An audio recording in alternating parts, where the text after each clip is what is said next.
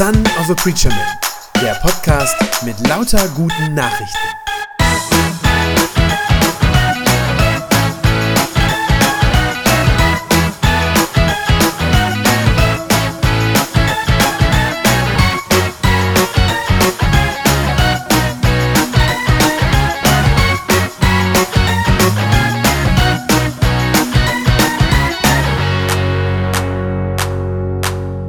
So Leute, das war's also. Eure Konfi-Zeit, ne? Jetzt habt das gleich hinter euch. Also, erstmal nachher noch schön feiern und dann war's das. Aber die Frage ist, die ich euch heute Morgen stellen möchte, war's das dann auch mit uns? Also ist ja oft so, ne? Dann war man als Kind irgendwie im christlichen Kindergarten und ähm, hin und wieder mal in der Gemeinde, so in der Spielgruppe oder vielleicht beim Krippenspiel mit dabei. Man hat da vielleicht auch die ein oder andere Bibelgeschichte gehört und jetzt sitzt du hier, so mit 14 Konfirmation und dann anschließend Tschüss. Ne? Ist ja oft so. Gibt ja sogar so einen so einen Witz, den, äh, der immer so unter Pfarrern rumgeht. Ich weiß nicht, ob den alle kennen. Ne? Treffen sich zwei Pfarrer, sagt der eine zum anderen, äh, du, wir haben ein Problem, wir haben Ratten in der Kirche. Der andere, ach du, das hatten wir aus, überhaupt kein Problem, die wirst du ganz leicht los. Sagt der erste, ja, wie das denn? Sagt er, ja, ich habe die einfach konfirmiert, danach sind die nie wiedergekommen. Ja, wie wird das morgen, ab morgen bei dir sein? War es das für dich auch mit der Gemeinde? War es das für dich mit Gott? Bei mir war das damals so, nach der Konfirmation. Äh, ich bin doppeltes Pfarrerskind, also meine Eltern sind beide Pfarrer gewesen, jetzt beide im Ruhestand, aber beide Pfarrer gewesen. Und das heißt, ich bin voll in der Kirchengemeinde groß geworden, mit dem ganzen Programm, mit allem, was dazugehört, also mit Kindergottesdienst, mit Jungschar, Konfirmandenunterricht dann bei meinem eigenen Vater gehabt. Ähm, und ich habe das alles auch ganz gerne gemacht, so die Kindheit über. Und ich habe das auch ernst genommen. Also ich weiß das noch, dass ich damals bei meiner eigenen Konfirmation mit 14, ja, da habe ich für mich noch so gesagt, ja, Konfirmation, das heißt für mich auch, ich gehöre zu Gott. Das habe ich da noch so gesagt. Aber danach, da ist ziemlich viel passiert in meinem Leben. Das, was für mich wahrscheinlich das Krasseste war, äh, war, dass meine Eltern sich dann getrennt haben. Also da war ich so 15, also ungefähr ein Jahr nach der Konfirmation. Und außerdem habe ich in der Zeit angefangen, viel zu fragen und viel zu lesen. Also, sag mal, so jugendgerechte Sachen, so über, über Physik, Universum und so. Woher kommt das Weltall, diese Welt? äh, so mit dem Urknall und all dem. Und ich hatte irgendwann das Gefühl, ich brauche Gott überhaupt nicht, um jetzt irgendwie zu erklären, woher kommt die Welt oder woher komme ich oder so. Das brauche ich nicht. Und ich habe auch ähm, einiges über Philosophie gelesen. In der Schule gab es dann auch einen Kurs, den man nehmen konnte, Philosophie. Und habe mich damit beschäftigt, was sagen die Philosophen, ja, so über den Sinn des Lebens, was ist da so der Sinn und so. Und gibt es ja ganz verschiedene Konzepte dann auch. Und da hatte ich den Eindruck, da brauche ich Gott auch nicht für. Ja, auch nicht, um irgendwie jetzt ein guter Mensch zu sein oder ein gutes Leben irgendwie zu haben. Das dachte ich, geht auch ohne. Und spätestens als ich 16 war, spätestens mit 16, habe ich ganz klar und ganz bewusst gesagt, ich bin Atheist. Ich glaube nicht an Gott. Und ich wüsste auch nicht, wozu das gut sein soll. Habe ich meiner Mutter auch damals so gesagt. Ich war zu dem Zeitpunkt, würde ich sagen, mit Gott fertig. Aber Gott war nicht mit mir fertig. Nachdem ich mich von Gott echt verabschiedet hatte, da habe ich erlebt, was in einem Bibelvers im Neuen Testament drin steht. Und den Bibelvers habe ich euch heute mitgebracht. Philippa 1, Vers 6. Da steht, Gott wird das gute Werk, das er bei euch angefangen hat, auch vollenden. Bis zu dem Tag, an dem Jesus Christus wiederkommt. Gott wird das gute Werk, das er bei euch angefangen hat, auch zu Ende bringen. Anders gesagt, Gott gibt nicht auf. Gott gibt euch nicht auf, uns alle nicht auf. Er bleibt an uns dran. Oder mit einem ganz einfachen Wort gesagt, Gott ist treu. Gott ist treu. Mit der Treue ist das ja so eine Sache. Einerseits wünscht sich das jeder, ja? Jeder wünscht sich doch wohl mindestens einen Menschen, der echt treu zu ihm steht. Oder? Wie, wie ist das bei dir? Wie ist das bei euch? Wünschst du dir nicht auch mindestens einen richtig guten Freund, auf den du dich wirklich verlassen kannst, der treu zu dir hält? Wünschst du dir nicht eigentlich auch Eltern, die zu dir stehen und die wirklich für dich da sind, also treu für dich da sind? Oder später vielleicht einen Partner, eine Partnerin, die dir dann treu ist? Ich habe das gelesen in einer Umfrage. 90 Prozent aller Deutschen wünschen sich das. Wünschen sich, dass ihr Partner oder ihre Partnerin treu zu ihnen ist. 90 Prozent sagen, ja, das hätte ich gern. Das Dumme ist, in der gleichen Umfrage haben 50 Prozent der Leute zugegeben, dass sie ihrem Partner aber nicht immer selber treu sind. Also das passt ja eigentlich nicht zusammen. Ne? Fast alle wollen Treue, wünschen sich das, dass sie Treue erleben, aber viele sind gar nicht selber treu. Ja, was soll man dazu sagen? So sind wir Menschen halt. Wir sind eben inkonsequent und nur selten wirklich zuverlässig. Was ich euch heute Morgen sagen will, ist, Gott ist anders. Gott ist anders. Er lügt nie. Er betrügt auch nicht.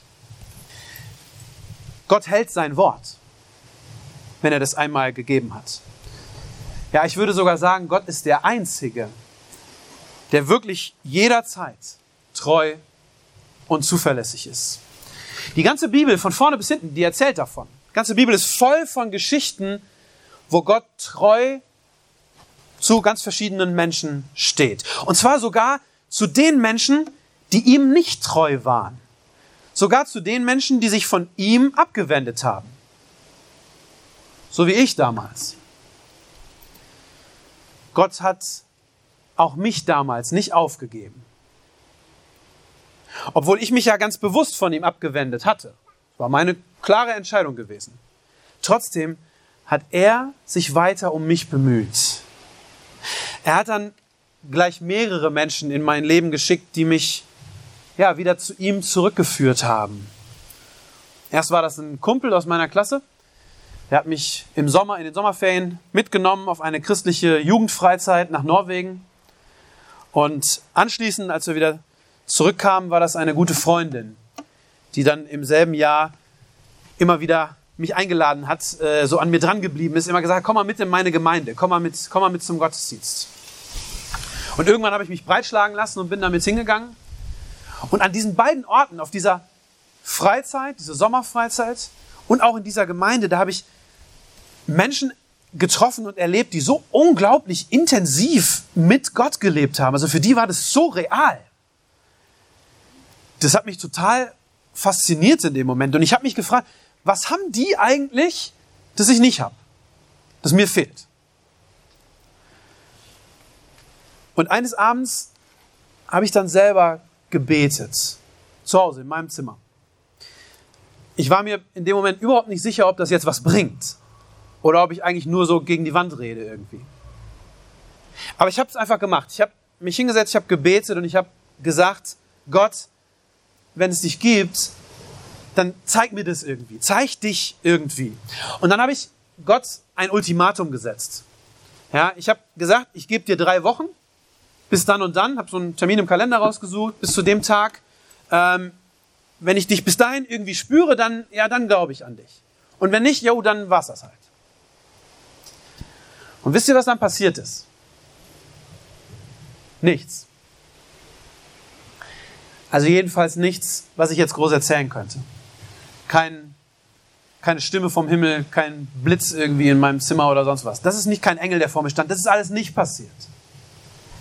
Also nicht spektakuläres. Aber in mir drin ist was passiert. Es hat echt nur wenige Tage gedauert. Also diesen Termin im Kalender, der hat überhaupt keine Rolle mehr gespielt. Den habe ich gar nicht mehr abgewartet. Es hat nur wenige Tage gedauert, bis ich das einfach wusste. Ja, diesen Gott, von dem die Bibel redet, den gibt es. Ich kann das nicht genauer beschreiben, dieses Gefühl, was da war. Ich habe das einfach gespürt. Und ich habe einfach gewusst, dieser Gott, der ist real. Und der ist größer, als ich bis jetzt selber gedacht habe.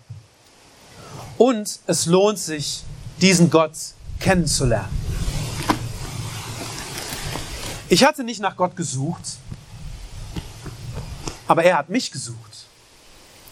Ich würde auch nicht sagen, dass ich Gott gefunden habe, sondern Gott hat mich gefunden, als ich ihn nicht gesucht habe. Und obwohl ich ihm sozusagen untreu geworden war und nichts von ihm wissen wollte, hat er trotzdem das wahrgemacht, was in diesem Bibelvers steht. Gott wird das gute Werk, das er bei euch angefangen hat, auch zu Ende bringen. Dieser Bibelvers ist damals in dieser Zeit für mich ganz, ganz wichtig geworden. Diese Freundin, die mich immer in die Gemeinde mitgeschleppt hat, hat mir den damals aufgeschrieben und mir den so zugesteckt. Und der hat mir da ganz viel bedeutet in dem Moment. Und deshalb habe ich den auch für heute ausgesucht und möchte euch diesen Vers mitgeben. Wenn Gott etwas mit dir anfängt, dann bringt er das auch zu Ende. Weil er nämlich treu ist. Und weil er dich nicht aufgibt. Egal was du machst. Wenn du also vielleicht jetzt in der Zeit im Konfi-Unterricht oder auch sonst irgendwann mal in deinem Leben, kann ja auch als kleines Kind gewesen sein, wenn du irgendwann mal was von Gott gespürt hast, wenn du vielleicht schon mal an ihn geglaubt hast, ja, dann war das so ein Anfang, den Gott mit dir gemacht hat. Und dann sage ich dir, das ist nicht zu Ende. Gott will damit weitermachen. Er will daran anknüpfen und mit dir weitergehen. Oder wenn du heute bei deiner Konfirmation an Gott glaubst, dann, dann wunderbar, freue ich mich. Aber vielleicht kommen ja später im Leben nochmal Zweifel, so wie das bei mir auch war. Kann ja sein. Dann will ich dir sagen, dann denk immer daran, Gott hat schon einen Anfang mit dir gemacht. Und er will damit nicht aufhören. Er will dich nicht wieder verlassen und sagen, ist mir doch egal. Nein, du bist ihm nicht egal. Was er will, ist eine dauerhafte und eine liebevolle Beziehung zu dir. Er als dein himmlischer Vater und du als sein Kind.